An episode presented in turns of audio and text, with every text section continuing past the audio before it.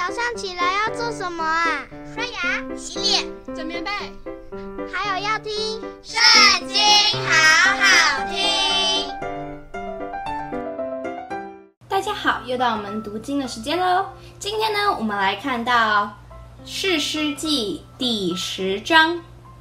亚比米勒以后，有以萨迦人朵多的孙子普瓦的儿子陀拉兴起，拯救以色列人。他住在以法莲山地的沙密。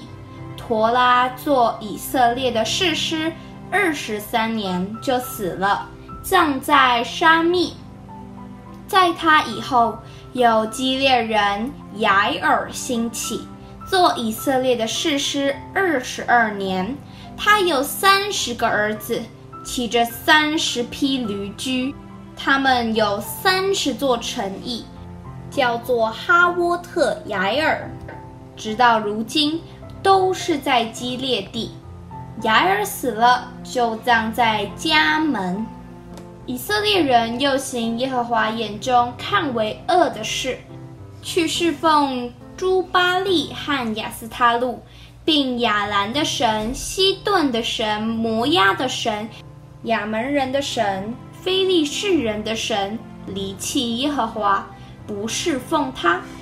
耶和华的怒气向以色列人发作，就把他们交在非利士人和亚门人的手中。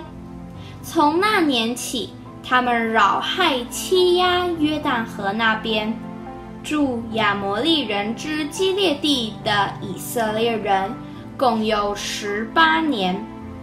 亚门人又渡过约旦河，去攻打犹大和便雅悯，并以法莲族，以色列人就甚觉窘迫。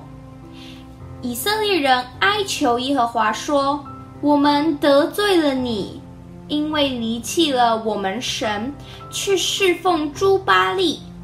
耶和华对以色列人说：“我岂没有救过你们脱离埃及人、亚摩利人、亚门人和非利士人吗？西顿人、亚玛力人、玛云人也都欺压你们。你们哀求我。”我也拯救你们脱离他们的手，你们竟离弃我，侍奉别神，所以我不再救你们了。你们去哀求所选择的神，你们遭遇急难的时候，让他救你们吧。以色列人对耶和华说：“我们犯罪了，任凭你随意待我们吧，只求你今日拯救我们。”以色列人就除掉他们中间的外邦神，侍奉耶和华。耶和华因以色列人受的苦难，就心中担忧。当时亚门人聚集，安营在基列；以色列人也聚集，安营在米斯巴。基列的民和众首领彼此商议说。谁能先去攻打亚门人，谁必做基列一切居民的领袖。